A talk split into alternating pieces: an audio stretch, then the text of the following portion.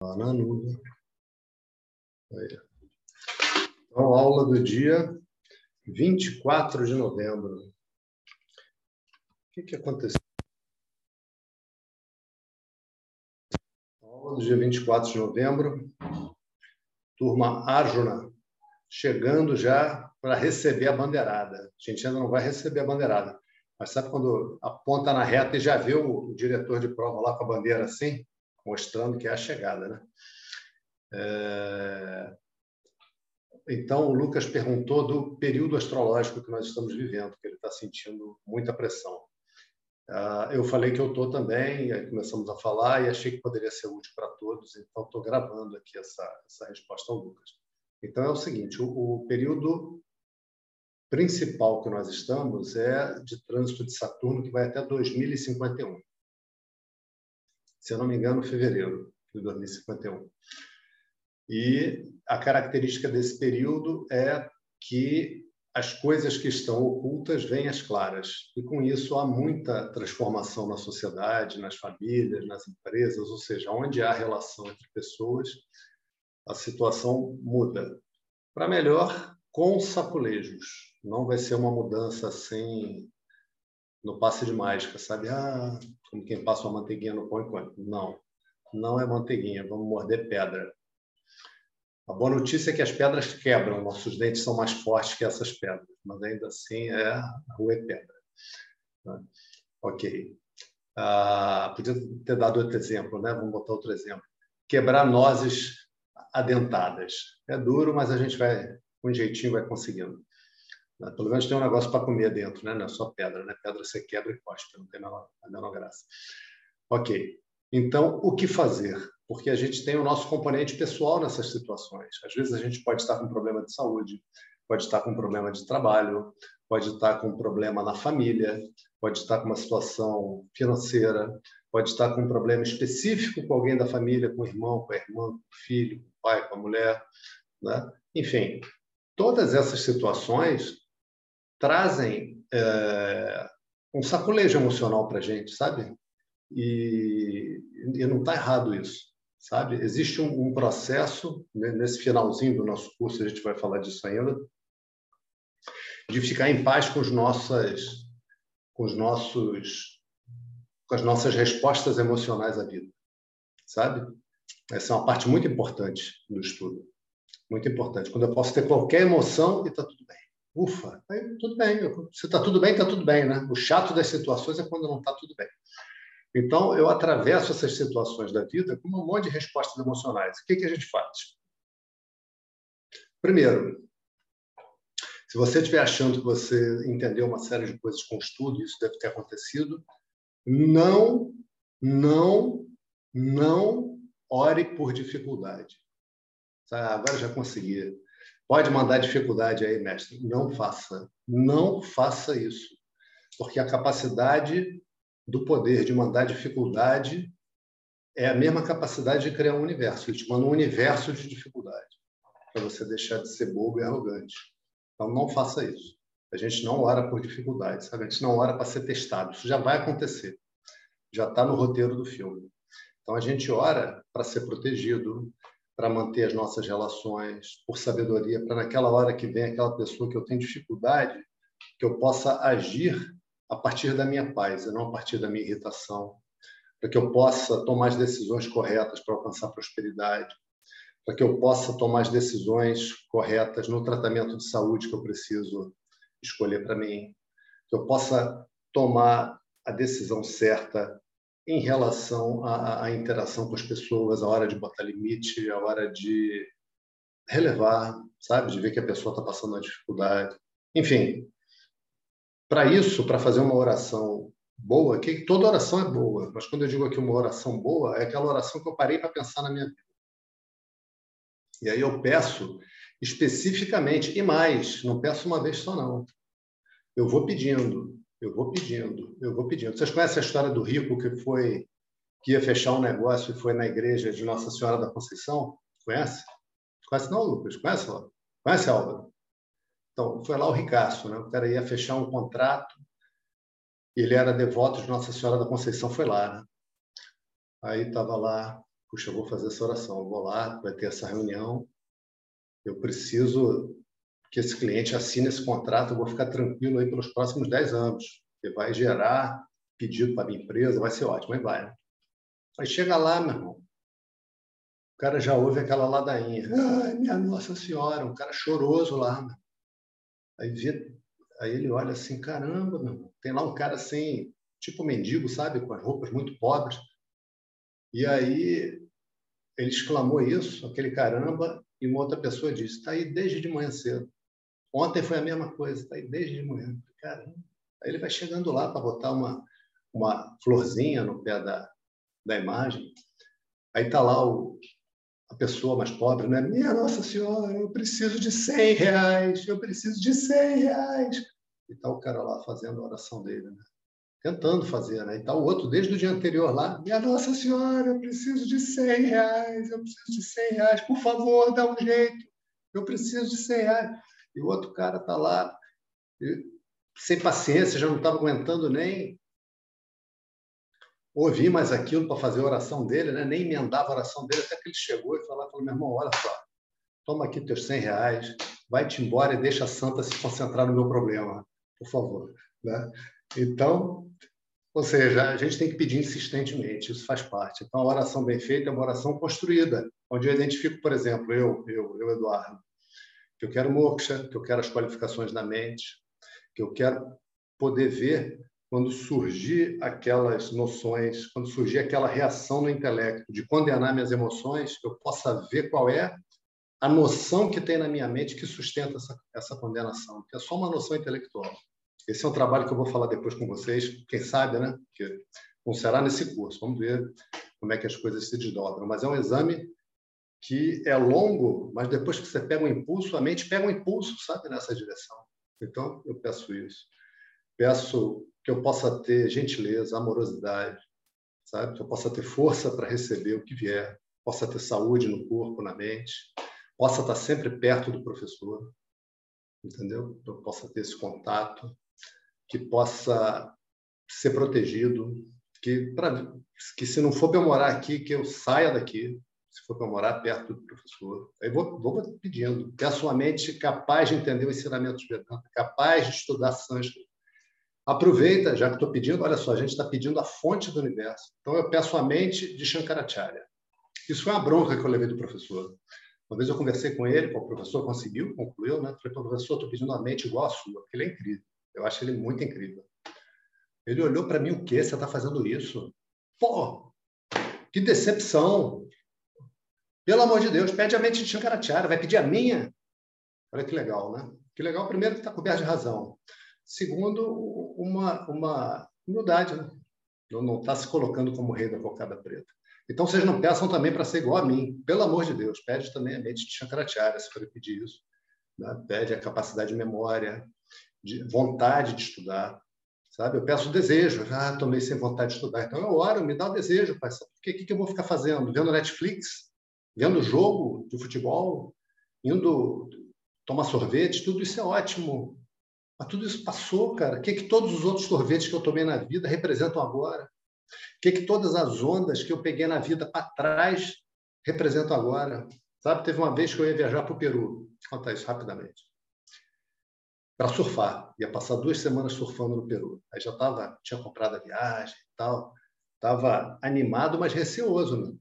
Tu vai lá se meter em onda sinistra, vai lá para ser moído, em lugar que você não conhece as pessoas, indo sozinho. E aí eu tinha feito uma prancha que é uma GAN. Uma GAN é tipo um longboard, é grandona, só que ela é pontuda nas extremidades. Ela é feita para surfar onda grande. E aí entrou uma ressaca enorme. Falei que era a minha última chance, né? Não estava atento. Falei, ah, meu irmão, eu vou sair de Niterói. Fui lá para Macumba, lá no Rio. tinha ninguém, não tinha uma viva alma. Eu e meu irmão. Aí fomos, entrei, assim, com o coração, sabe, apertado, tipo assim, puxa vida. Se eu estivesse em casa agora tomando uma xícara de café, né? mas deve ser, procura tirar. Coisa do ego, ego isso. Outros estudos isso. É, para vocês fazerem um dia, né? Quem sabe. Aí, rapaz, veio uma rainha. Sabe o que é uma rainha, Laura? Álvaro sabe, né? Não sabe. Rainha é o seguinte: vem uma onda maior que sai, a crista dela se destaca das outras. Aí ela pega mais vento, o vento empurra, ela se junta na da frente. Então fica uma onda enorme, é um prédio enorme. Eu nunca tinha descido uma onda com aquela prancha. Eu olhei aquilo, aí eu falei, meu irmão, tentar passar. Só que ela já vinha arrebentando lá de trás. Lá de trás já vinha aquela espuma assim, sabe? Ela não quebrou assim, tipo taquatiara, ela vem se desfazendo. Lá de trás, aquela, aquela espuma, sabe?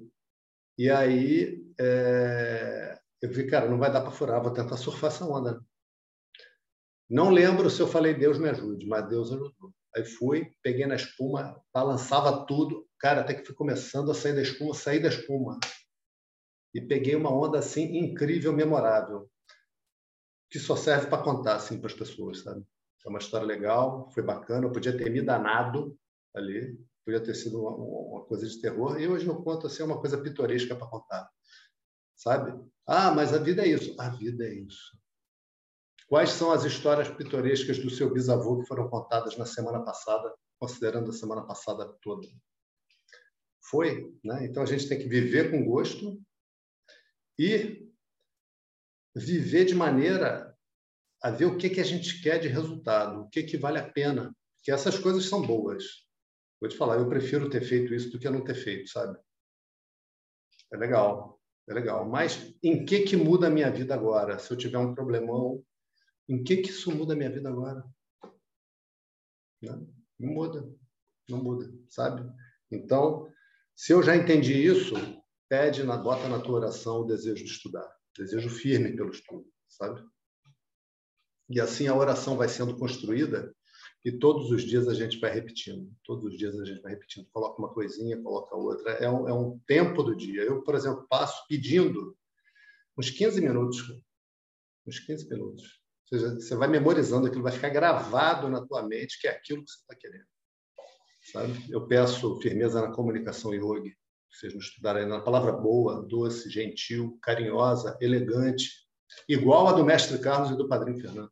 Ainda tem esses dois que se eu comunicar igual a eles, tá bom. Né? Tá bom. Maturidade emocional, saúde no corpo e na mente. Guarnição divina, não quero guarnição da polícia, não. Quero guarnição divina. Se o cara vier me assaltar, que caia um raio nele. Ou que tropece, pelo menos. Se não dá para cair um raio, um tropeção e ele vai para lá. Tá bom? Peço, pedindo. Peço pela família, pelos amigos que estão doentes, por vocês. Todos os dias eu oro por vocês, sem falhar. Todos os dias. Pelos outros alunos também. E assim a gente vai atravessar. Essas dificuldades, então, vão ser atravessadas. Fala, Tereza, Ana Paula, Frederico. Então, deixa eu ver aqui a planilha. Acho que hoje a gente conclui e retoma as aulas, pelo que eu vi, né? salvo engano meu.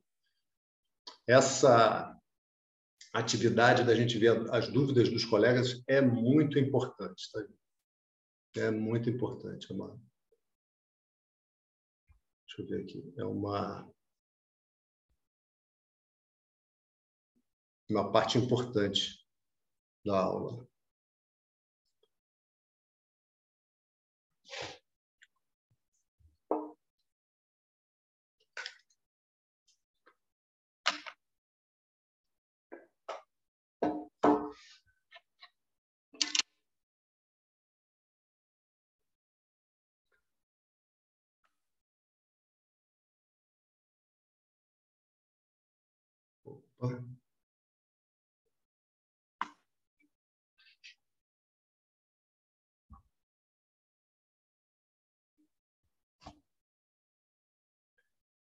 Deixa eu ver aqui, acho que eu respondi. Atualizou, Lucas? Porque eu vi que entrou uma pergunta do Álvaro, pelo menos. Atualizada. A última pergunta foi 160 da Bianca. Da Bianca entrou mais ainda, então essa eu nem vi. É... Pergunta. Essa da Flávia eu respondi a 155. Se abraçar a criança é validar o momento de dor? Ah, não, lembrei que ela ia refazer essa pergunta. Então tá. Frederico, em que momento devemos praticar o desapego? Foi respondida. Eu não tinha marcado aí, tá? Para conquistarmos a paz, precisamos recorrer à aceitação foi respondida. Na última aula, qual a maior qualificação da mente foi respondida? Beleza, estamos quase concluindo. Pronto, só falta duas. Ótimo. Então, a gente vê essas. Então, vou cantar agora. Om Sadashiva-samarambham Shankaracharya-madhyamam Asmadacharya-paryantam अस्मदाचार्य पर्यता वंदे अस्मदाचार्यपर्यन्तां वंदे गुरुपरम्पराम्। स्थित देवीं हृदय सागरातीत गोमतीं प्रणतोऽस्म्यहम्। ओ सहना सहना सहनौ सह वीर करवावह तेजस्विनावदीतमस्तु मिषावह ओम शांति शांति शांति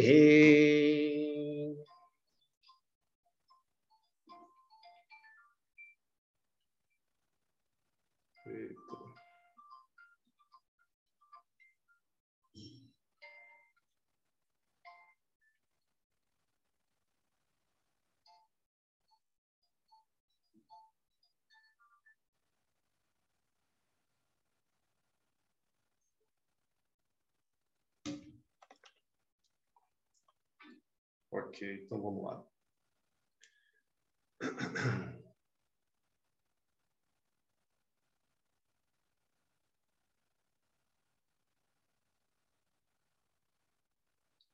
Então, pergunta número 159 do Álvaro. Outra pergunta muito boa. Então, show de bola as perguntas. Que bom, né? As mentes sendo reviradas, futucadas, queimadas com brasinhas amigas, mas que queimam.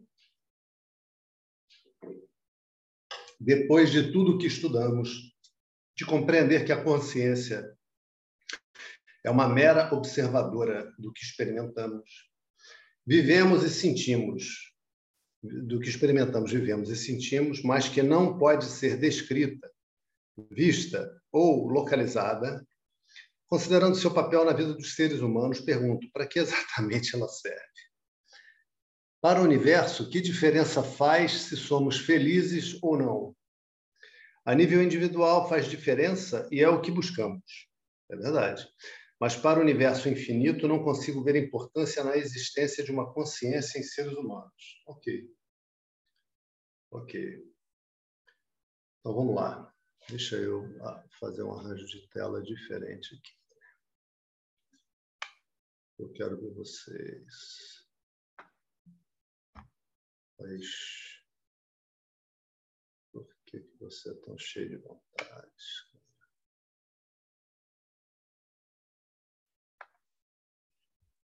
Poxa, mas por que faz isso?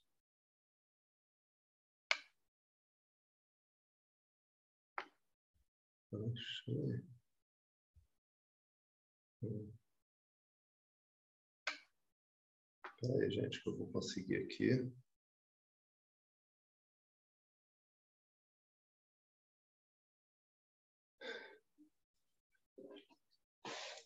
Tenho vontade de mandar uma carta lá para a Google para eles fazerem direito esse programa.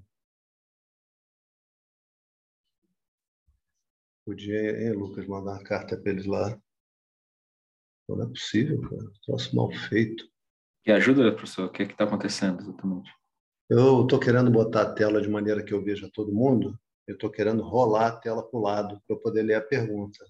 Mas não tem uma barrinha, aquele scroll, sabe? Dá um, se der um Ctrl menos, dá para diminuir o, o zoom. Não sei se esse é o caso. Um eu, vou, é, é, eu vou apelar. Ele tem aqui um, uma setada de zoom também. Vamos ver 75%. Eu já estou com enxergador. Beleza, vai ser assim. Então, olha só. Vamos lá, que essa pergunta, né, lembrando, essa é pergunta muito importante e muito difícil. Eu vou falar, nesse final de curso, o que, é que costuma acontecer final de curso? A gente começa a botar aquelas coisas que não foram respondidas, né? Aquela dúvida está lá, o curso está acabando, meu irmão, vou perguntar da melhor maneira que posso, né? Ok.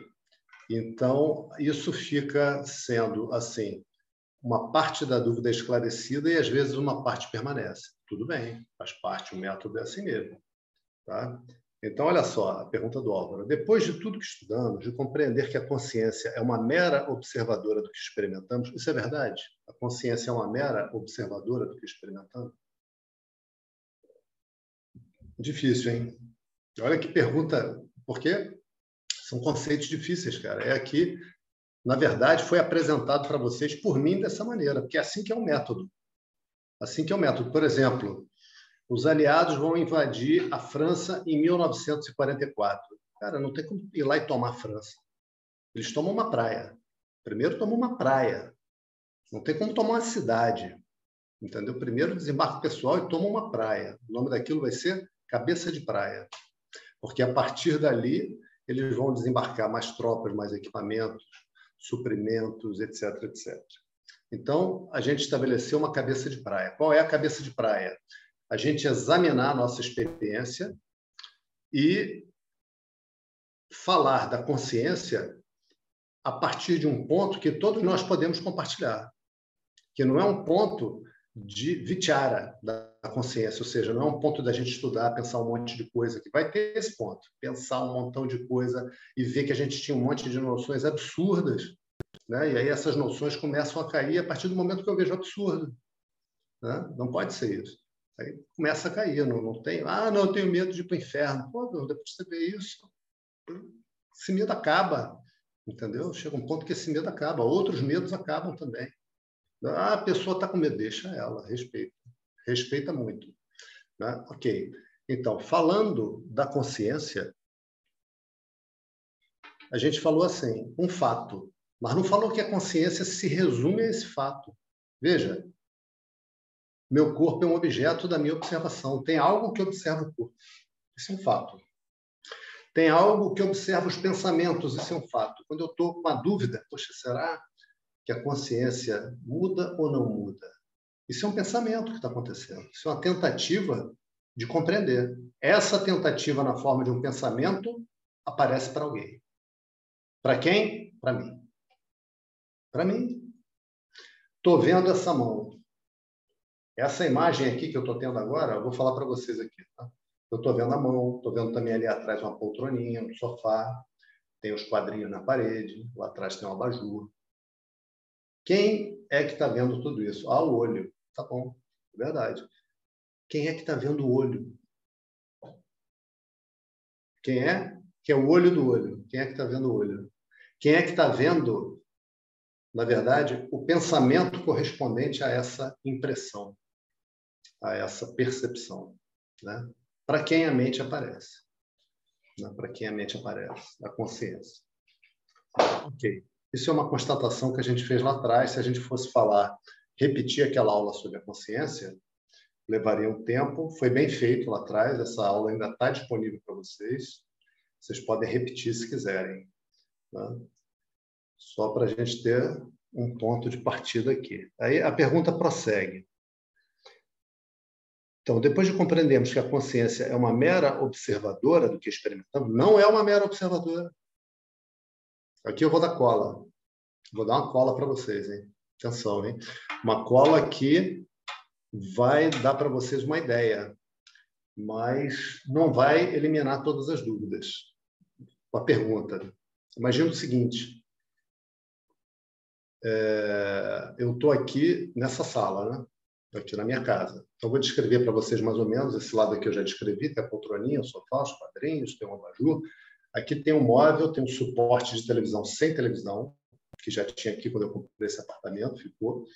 Tem um quadro ali do mestre, tem os vasos, tem um avião ali, tem uns livrões bonitos assim. Ok.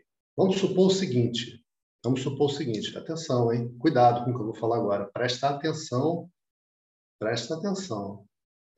Imagina que por alguma força, por alguma capacidade, por alguma potência, esse pensamento que eu estou tendo quando eu olho tudo isso aqui fosse colocado na minha mente. O mesmo pensamento. Qual seria a diferença de estar aqui e ver isso e desse pensamento que é exatamente o de estar aqui e ver isso? Qual seria a diferença?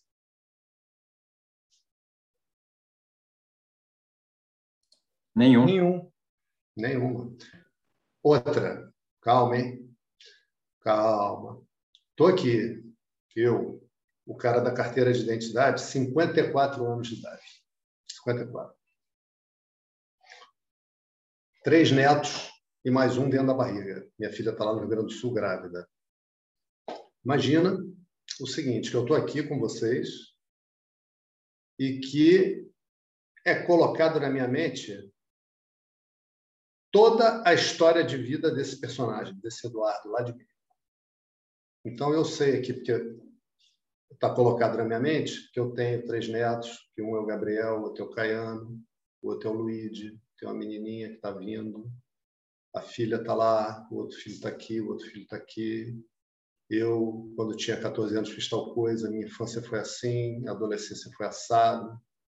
Qual é a diferença de ter todo esse conteúdo na mente hoje e de ter vivido? Porque o conteúdo que eu tenho, eu, eu recebo o conteúdo de ter vivido aquilo. Qual é a diferença de ter vivido e de ter esse conteúdo de ter vivido? Como, como, como, diria naquele filme O Vingador do Arnold Schwarzenegger, nenhum.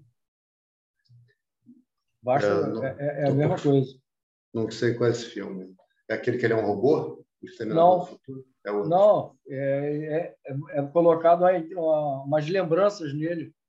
E ah, é uma entendi. coisa que ter vivido aquilo. Você vê, né?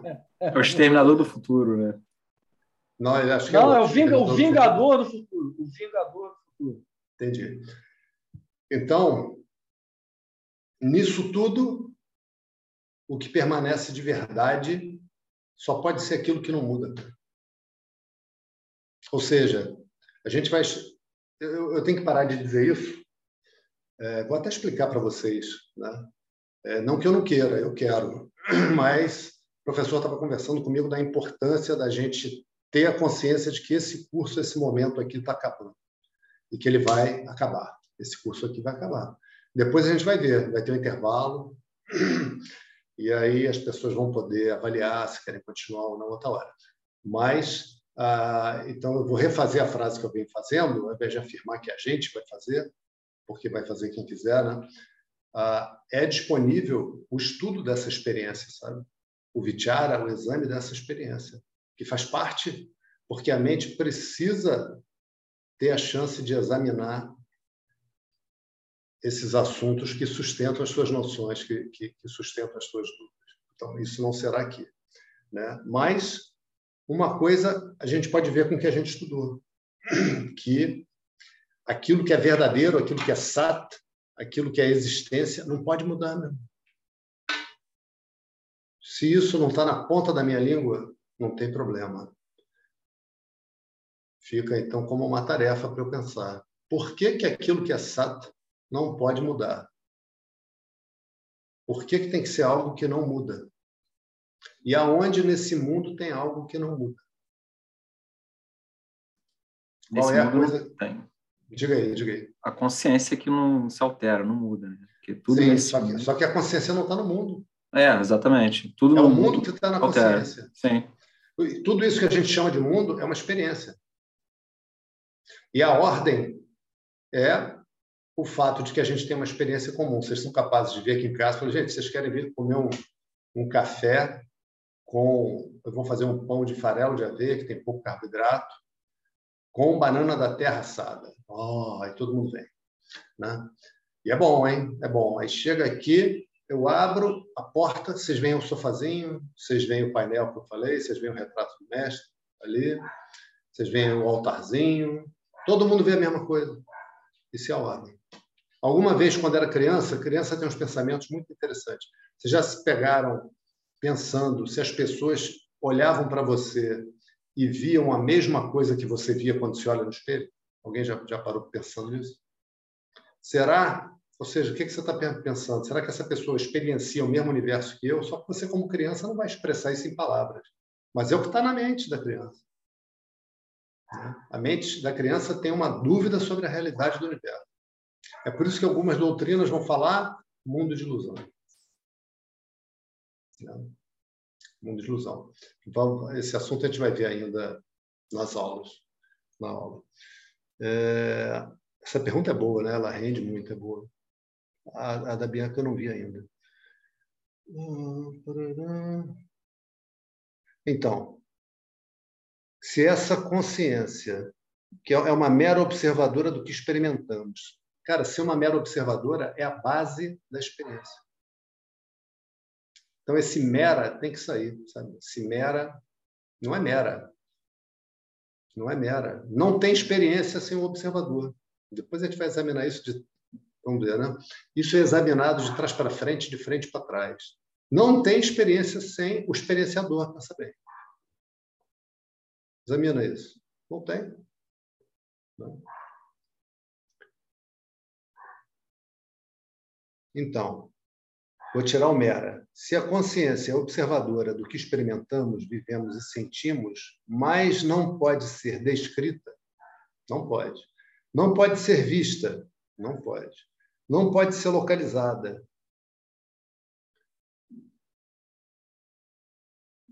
Considerando o seu papel na vida dos seres humanos, eu pergunto: para que exatamente serve a consciência? Essa pergunta é, é uma pergunta importante. Né? Para que serve a consciência? O que a consciência faz?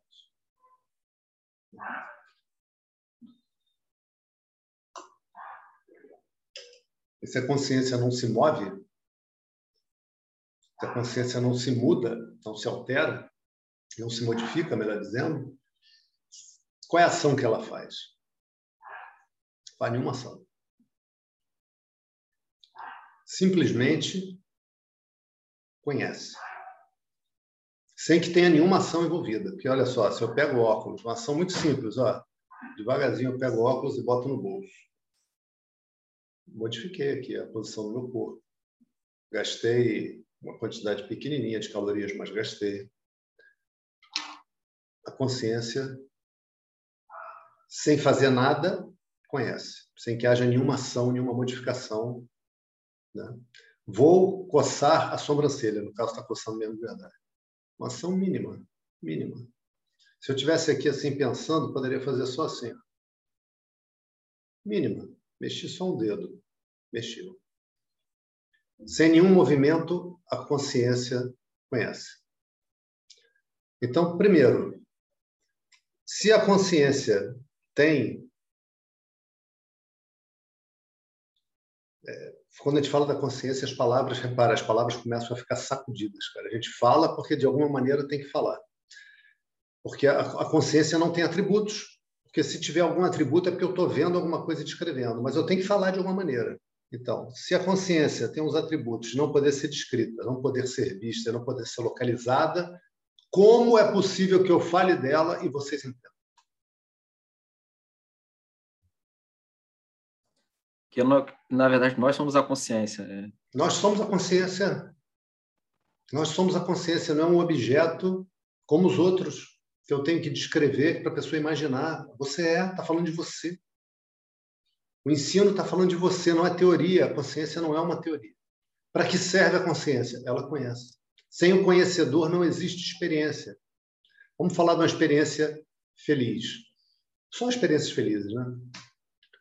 Uh, lembrei aqui, a gente teve uma, uma aula com um professor de sânscrito que veio lá da Índia, um, um grande mestre, um grande professor. A gente ficou dois meses com ele. Aí, uma parte do curso, ele pegou uma peça antiga de um, de, um, de um mestre que também escrevia, que também era dramaturgo, que era o Kalidasa. Já ouviram falar do Kalidasa? E o Kalidasa escreveu várias peças, né? E são famosíssimas na Índia, são encenadas até hoje, tem filme e tal. E aí a gente estava estudando a peça do Kalidasa. Então ele explicou para gente, quem já viu, vocês já viram um filme indiano? Nunca viu, Laura, um filme indiano? Você também não, Lucas? Pô, que isso, olha lá, a Ana Paula está chocada olhando vocês, estou vendo o cara da Ana Paula, que a Tereza também não, não sabe o que dizer. Então, vou, vou sugerir dois filmes legais para vocês. Casamento à Indiana e Quem Quer Ser um Milionário. Veja esses filmes, vocês vão se divertir muito, são filmes bacanas. Né? Então ele explicou o seguinte, professor, porque estava acabando a peça, né, que a gente estava estudando, o sânscrito da peça, e aí ele falou que agora as coisas, e a gente assim, seguindo a história, a história é boa pra caramba, né, com mocinho, com mocinha, com princesa, essas coisas. E chegou um ponto que aí ele falou, agora vai começar tudo a dar certo. E a gente, pô, por que falou isso? Ele, é, porque está acabando a história. E a história é feita para divertir as pessoas, não pode ter história com final triste. A gente na Índia não entende, quando a gente pega um filme americano para ver, no final o herói morre e fica vivo o vilão. Aí você fica revoltado de ter gastado tempo vendo aquele filme horrível. Né? Já chega as coisas que acontecem na vida. Você ainda vai ver um filme de final triste, o filme tem que ter final bom. Então, vou falar de uma experiência boa. Então, você vai com a tua namorada, ou com o namorado, com o filho, com a esposa, com o marido, dá um passeio num lugar bem bonito, simples. Então, um passeio de final de tarde, na praia, com aquele vento fresco, uma tarde bonita, né? Tudo isso, todas, repara, repara, isso a gente vai fazer, talvez, isso é feito o exame, né? Tudo isso está existindo na consciência. Repara, a praia, eu estou vendo, o vento, o pôr do sol, a temperatura agradável, as crianças que estão ali brincando, os passarinhos. Se é aqui em São Francisco, o pessoal andando na pista de skate, né, o avião que passa. A minha mulher, eu olho. De verdade, esse corpo de verdade, mais sutil ainda, as emoções que eu estiver sentindo. O Eduardo é mais um objeto da minha observação. Então, para que serve a consciência? É você. A consciência é você. Essa experiência desse mundo ocorre toda na consciência. E a consciência não se altera. Como é possível isso? São outros 500. Né? Isso são outros 500, outro estudo. Aí, a outra parte da pergunta, que são várias dúvidas aqui enfeixadas, é um feixe de dúvidas. Para o universo, que diferença faz se somos felizes ou não? A nível individual, faz diferença e é o que buscamos, né? A gente está querendo ser feliz, né? Lembra a pergunta lá do início do curso? O que você preferia? Ser aquela pessoa cheia de dinheiro, que mora numa casa ótima, tem todas as comidas maravilhosas, tem um carro bacana dessa, tem dinheiro para viajar e tal, e é deprimido, profundamente sofrido angustiado, você é aquela pessoa simples, uma casinha, que tem um fusquinha, final de semana recebe as pessoas e, e é um café preto com um bolinho simples, mas é feliz pra caramba, brinca, se diverte naquela simplicidade. Qual dos dois você escolhe ser? Você tem que escolher agora para o resto da vida. É o deprimido da Ferrari ou é o feliz com Fusquinha? Né? Feliz com Fusquinha. Né? Então, nós nós estamos querendo essa felicidade, não tem dúvida. Inclusive, ponto crucial do curso. Ponto crucial da gente fazer o exame de dizer, cara, o que, que eu quero na vida? O que, que eu quero na vida? Tá? Outro dia eu perguntei isso para um amigo, que estuda comigo também, no outra turma. Aí ele falou assim: ah, eu quero seguir os ensinos de Jesus Cristo. Ótimo, excelente. Mas tem um monte, você quer qual? Não sei. Sei lá, é bom saber, né, cara? É bom saber porque o nosso tempo aqui é contado. E a gente não sabe o quanto o ponteiro já está entrando na área vermelha, sabe? Sabe o ponteiro de carro, quando do contagiro, quando entra naquela rotação lá no final, a gente não sabe se já está entrando o nosso contador de tempo no vermelho. Né? Então, o que a gente quer é muito importante a gente saber. Agora, para o universo, que diferença faz se nós somos felizes ou não? Então, primeiro, essa pergunta aqui, para o universo, vamos ter calma. Como assim para o universo? Então, já que o Álvaro está na aula, quando você pergunta, Álvaro, para o universo que diferença faz? Por que essa expressão? Por que você construiu a pergunta assim, para o universo? Resume. É para é, resumir o contexto geral do que existe no universo. Do que existe, né? De tudo que existe. Considerando tudo que, tudo existe. que existe, considerando tudo que existe, qual a diferença? Então. Entre. Né? É isso. Que, que, falo... diferença faz ser feliz ou não? Né? Ok. Mas, para o universo infinito, ele complementa a segunda parte, as duas coisas estão juntas, não consigo ver importância na existência de uma consciência em seres humanos. Então, vamos ver o seguinte, gente. E vamos ver o limite dos porquês.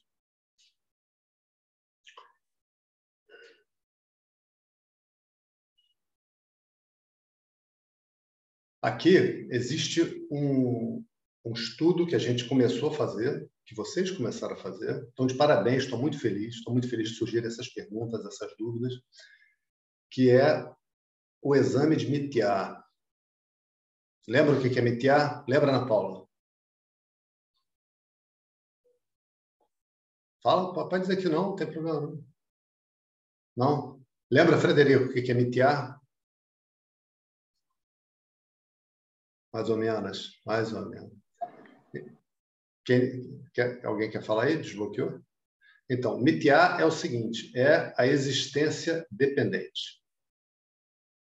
Lembrou, Ana Paula? Então, por exemplo, quando eu falo de um pote de barro, ou quando eu falo de um copo de aço, necessariamente, eu falei de um copo, um copo. Necessariamente, para que eu possa falar de um copo, ele tem que ser feito de alguma coisa.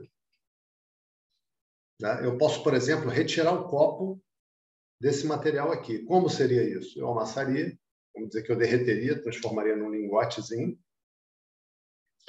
de aço. Exatamente do mesmo peso que essa forma tem. Estaria numa outra forma, aí eu chegaria para a Tereza com aquele cubinho de aço e falaria, Tereza, o que é isso aqui? É um quadradinho de aço, um cubo de aço. É um copo? Ali, pô, copo. Tá mal de copo, vou te dar um copo de presente. Né? O copo, o copo depende de algo para existir. Ele pode ser de barro, ele pode ser de madeira, ele pode ser de plástico, ele pode ser de vidro, etc, etc. O fato é, copo não tem existência por si. Lembram disso lá do início do nosso curso? Uma parte muito legal, muito pelo menos para mim, né? Quando eu vi isso pela primeira vez lá atrás, a minha mente fez: uau, eu estou diante de alguma coisa muito séria, eu estou diante de alguma coisa muito profunda e que a minha mente está conseguindo, cara. Eu estou ouvindo isso e eu estou conseguindo ver que é isso, é isso. Né? Ok. Então, em relação a essa forma, eu posso dizer assim que o copo é mitiá, que é a existência dependente, e o que é sat? Aqui. O que é existência? É o barro, no caso. Né? É o barro, é o aço, é o material que for, né? Então, nesse, nesse caso aqui, é aço. Ok. Só que esse é o uso das palavras em relação à comparação entre os níveis de realidade que existem aqui. Porque, repara, o copo não tem o mesmo nível de realidade do aço. Todo mundo concorda? Concorda, Ana? Concorda mesmo? Tranquilo? Pode não concordar, pode dizer que não está entendendo, gente. Vamos aproveitar.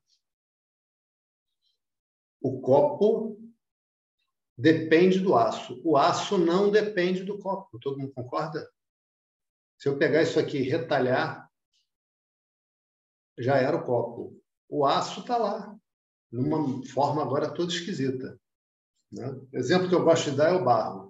Está na forma da tigela, não gostei. Agora eu amasso e faço, sei lá, uma leiteira de, de barro, uma, uma estatuetazinha de um menino. Que o que que a leiteira, o pote ou a estatuetazinha em forma de menino acrescentam ao barro, a qualidade do barro? Forma. É, pois não, mas tudo bem, forma. Mas, mas imagina o que, que acrescenta você Nada. chega para o barro e fala, é. nossa, você está um vaso lindo aí, aí, aí muda. Agora está na forma de copo. Nossa, agora é um copo. Não, não, eu sou barro. O tempo todo fui barro. O que você está dizendo? Né? Ok. Essa pergunta do Álvaro é uma das cirurgias que está acontecendo na mente de vocês e que depois vocês vão decidir na vida de vocês se, você, se essa cirurgia vai ter prosseguimento ou não. Que é o seguinte: eu começar a enxergar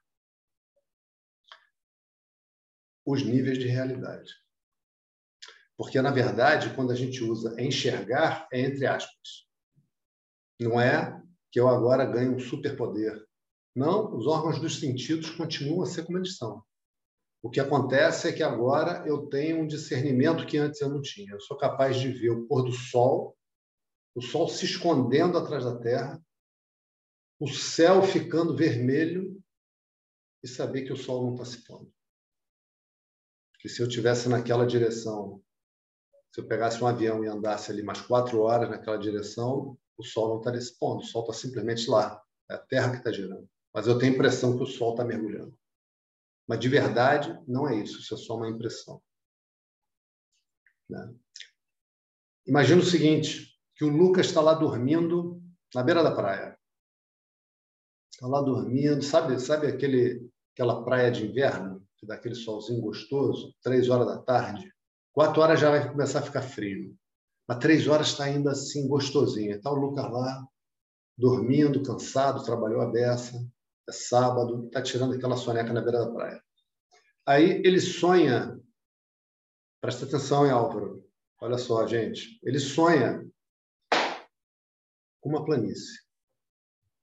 Sabe aquelas paisagens americanas de, de faroeste? Aquela planície que lá no final tem uma montanha nevada. Coisa linda.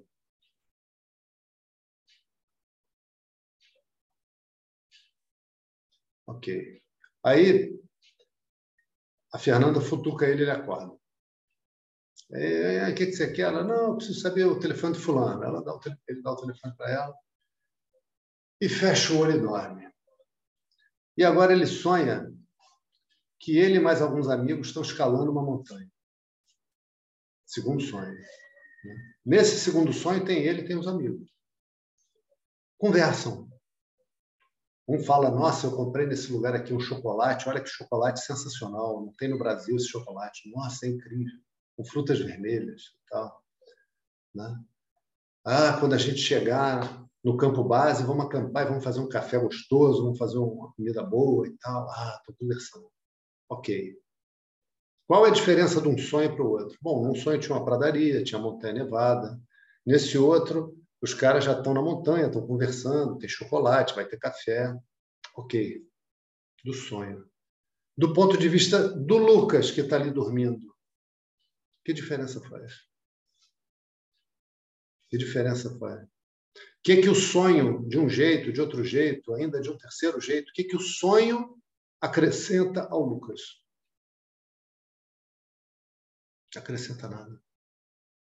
Que diferença faz se num sonho não tem ninguém, no outro tem três, no outro ele está lá com um milhão de pessoas no concerto de rock? Quantos tem ali, de verdade? O tempo todo só tem sonhador, sabe? O tempo todo só tem sonhador. Esses são exemplos para ilustrar. Eu sei que só de ouvir esse exemplo a gente não resolve a dúvida da mente mas a gente coloca em xeque. A mente fica sabendo, não, já vem explicações boas mais adiante, que o texto ainda não chegou, mas eu consigo ver, na minha experiência, a diferença dos níveis de realidade. Inclusive, a... se fala assim, né? Que quando a gente usa a palavra Deus, e é por isso que eu perguntei para o Álvaro por que, que ele tinha usado na pergunta dele a palavra universo. Quando a gente fala Deus, pensa bem, só faz sentido a gente falar em Deus os personagens do sonho. Só os personagens do sonho se referem a Deus. Pensa bem. O poder não fala em Deus. O que é que o poder fala? Você é que vai falar figurativamente? Qual é a palavra que o poder vai usar?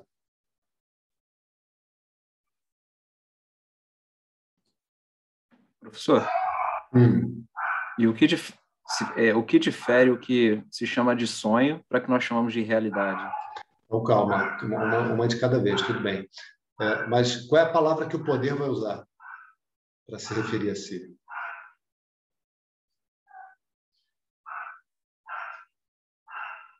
Eu. Eu. Só tem sentido falar em Deus numa relação dentro da dualidade. Só para os personagens do universo a gente olhar e falar, cara, esse universo não pode ter vindo do acaso. Esse universo não pode ser matéria lançada a esmo, porque matéria lançada a esmo em proporções muito menores, muito, muito, infinitamente menores, não cai em ordem. Como, numa proporção infinitamente superior, vai resultar num universo ordenado? Essa é uma ideia ridícula gente olha essa, essa ideia, é uma batatada, é assim, um vexame, essa ideia. A ideia do, do, do universo como fruto do acaso é, é uma lástima. É uma lástima, mas a mente precisa ser educada a ver. Senão você vê cientista falar disso, meu irmão. Cientista que você vê que o cara tem uma mente privilegiada.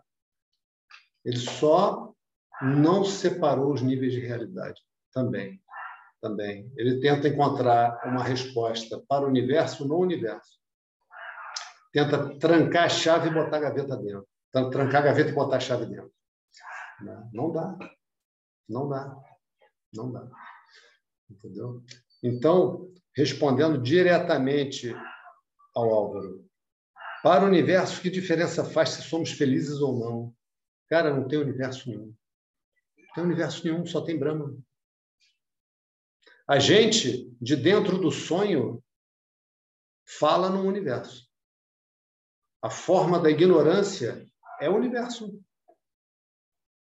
O poder da ignorância é o universo, que nos encanta.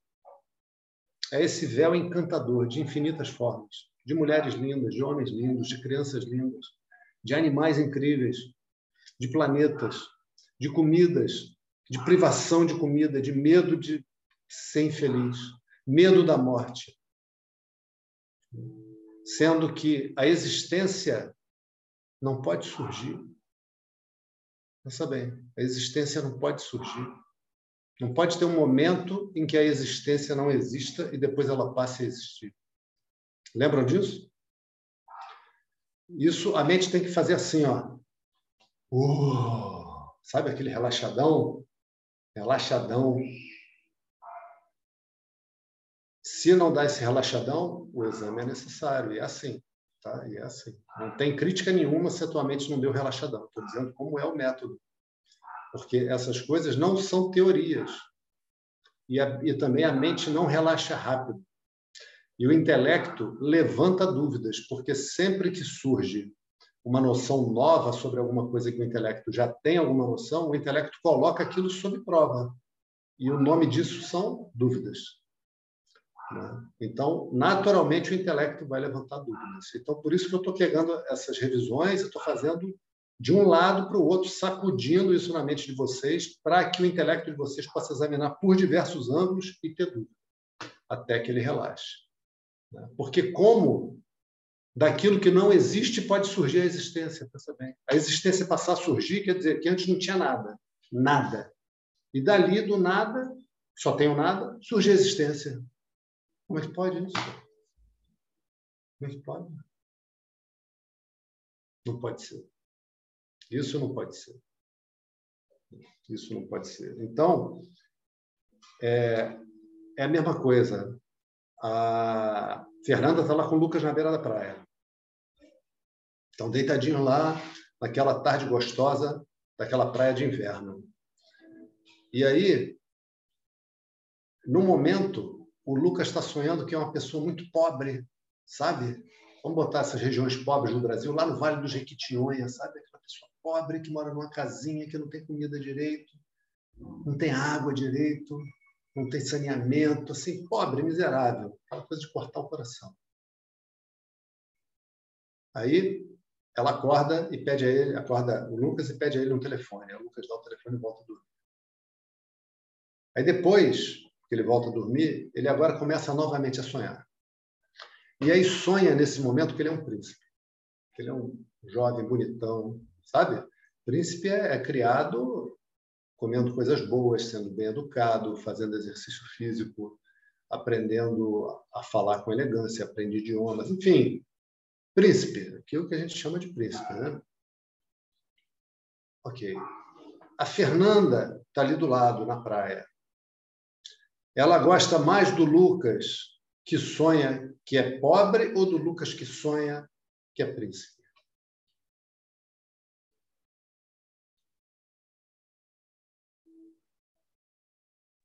Nenhuma diferença.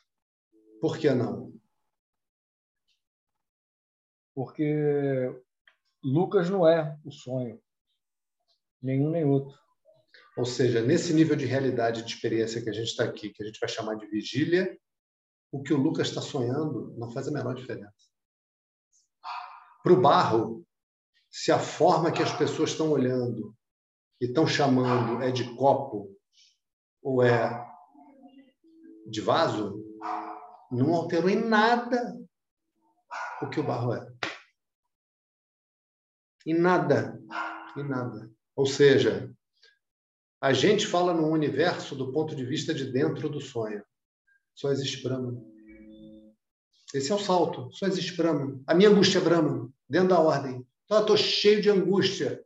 É Brahman. Então, é Brahman. Tudo bem. Vai lá, Lucas. Professor, dentro desse exemplo do sonho ainda, mas é, é que no sonho, quando a gente acorda, tem a sensação que acordou, aquele sonho acabou. Mas dentro dessa realidade, a gente tem a sensação que nós estamos vivos e somos esse eu sou o Lucas, entendeu? Então, todos os exemplos que são dados têm limites. Não há descrição para o Atma, não há descrição para Brahman. Todas essas orientações são lakshanas, que servem para a nossa mente ir se aproximando e para a gente ver noções que a gente tem e essas noções começarem a ser abandonadas. Quanto mais a gente vai largando essas noções, mais alto a gente voa. E eu vou falar para vocês de verdade. O universo é Brahman. Não tem universo, mas a gente vê um universo e o que que faz a gente ver o universo? A ignorância. Como assim, professor? É. A ignorância de Brahman acontece na nossa experiência na forma do conhecimento do universo. Eu olho a montanha linda eu falo, cara, que bonito. Eu, às vezes, eu vou aqui para a praia, em Niterói, Baía de Guanabara mesmo. Eu fico imaginando, não sei se vocês já fizeram isso, quando os portugueses chegaram aqui. Cara, imagina só mata, aquelas praias virgens, sem ponte Rio-Niterói, sem poluição, sabe? Sem prédio, mata. Eu, eu acho que eu, eu como... Eu, eu imagino assim, os caras devem ter diminuído a, a velocidade do navio, todo mundo ficado assim, sabe? deve ter sido uma experiência de êxtase, cara, porque aqui é muito lindo. Pão de açúcar, Corcovado, Pedra da Gávea, do lado de cá de Niterói, o Morão, né? o, o morro aqui onde é o Forte São João, as praias. Cara, os caras devem ter ficado assim, cara, que lugar que nós estamos chegando. Devem ter ficado, pô, eu queria estar lá. Eu deve ter né? deve ter sido o máximo aquilo, o máximo. Né? Eu confesso que eu esqueci o que, que você tinha perguntado, Lucas. Eu comecei a falar disso e esqueci, é verdade, não vou disfarçar, não. Professor, e, com licença, só para deixar claro, eu nem estou questionando a questão do exemplo. É quando falo sobre essa questão da sensação de estar acordado, é que me dá uma aflição de tentar entender. Não, dá uma aflição, cara. Não, mas eu quero lembrar por que, que eu estava falando disso, que eu tive uma ideia tão poética. Puxa vida. Daqui a pouco a gente está falando da questão do sonho, né? De acordar. Não, eu me sinto é, acordado é, e confio, é, mas dá uma aflição é. de pensar, caramba. Não, não, mas é o seguinte, gente. A, a gente está concluindo esse ponto da introdução do, do estudo de vocês, né? A gente vai deixar de se ver como indivíduo. Sabe? A ideia, existe uma ideia que no final não vai ter rocha embaixo dela que sustente seus pilares. Os pilares vão cair por não terem mais sustentação. E a ideia é que eu sou esse corpo e essa mente. Então, nesse processo, sabe o que vai acontecendo? Eu vou formando ideia atrás de ideia ainda de uma individualidade. Mais sutil, uma presença, uma consciência que está aqui por detrás, observando esse corpo e essa mente. E de verdade, não pode ser isso. Não é isso. E é uma série de coisas para serem somadas nessas noções, sabe? Uma série de coisas para serem somadas nessas noções.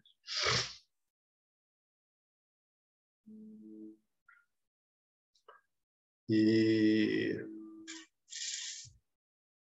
de fato, só tem branco, sabe? Quando a gente chega num lugar assim lindo, como o Rio de Janeiro, nossa mente relaxa. Não Rio de Janeiro agora. Agora é bonito também, né? Mas seria melhor com o nome lá que Guanabaram, que dizem, né? Que era o nome, parece até Sancho. Guanabaram. E, sem, sem o concreto. Sem o concreto, acho que ficava mais bonito. Então, você olha aquilo é lindo. Então, é por isso que eu estava falando. Essa beleza, esse véu, aqueles homens devem ter dito: meu Deus, que paraíso, chegamos no paraíso. O paraíso existe aqui. Ainda estava cheio de Índia. Sabe disso, né? Depois eu conto para vocês a história da. Se vocês não sabem, da, da expulsão dos franceses do Brasil. A verdade, a história verdadeira. Né? Já está já está aceita, já está publicada. É uma história muito interessante. Até indico para vocês. Vocês vão pegar para ler, só vão levantar quando acabar. É sensacional. Terrível, mas é sensacional. Ah, então os caras olharam e ficaram, meu Deus, que coisa linda. Né? Imagina aquela água, imagina, coisa fantástica. Não tem, não tem mata, não tem montanha, só tem brama. Só tem aquilo que existe assumindo todas as formas que a gente puder imaginar e todas aquelas que a gente tiver como conceber. Né? Então, o conhecimento do universo é a ignorância de branco. Quando eu olho e afirmo, nossa, Laura, tudo bem com você? Lucas, tudo bem com você? Olha aquela montanha. Pô, oh, Álvaro, nossa, passou um pássaro. Quando eu me refiro a todas essas coisas, eu estou deixando de ver branco. E só está presente a existência. Não pode ter duas existências, só pode ter uma existência. E essa existência não pode ser sem conhecimento. Porque o universo revela conhecimento em tudo. Tudo, tudo é conhecimento. E não pode ser acaso. Porque a gente vê o acaso, um acaso muito menor não dá ordem.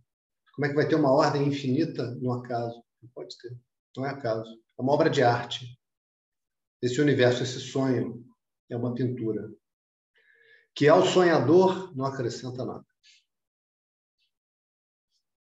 Então, que diferença faz?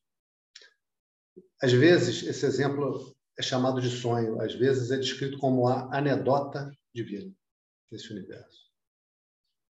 Depois que a pessoa entende, ri, acha graça. Enquanto não entende, se aterroriza, com medo da infelicidade, com medo de perder as coisas que ela dá valor.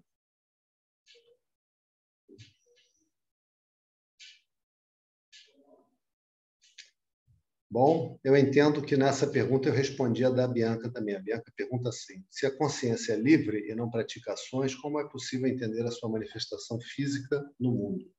É porque a gente entende o mundo como feito de partículas porque colocaram essa ideia na nossa cabeça e assim estão pesquisando e parece que assim encontram. E o nome disso é Maya, ilusão.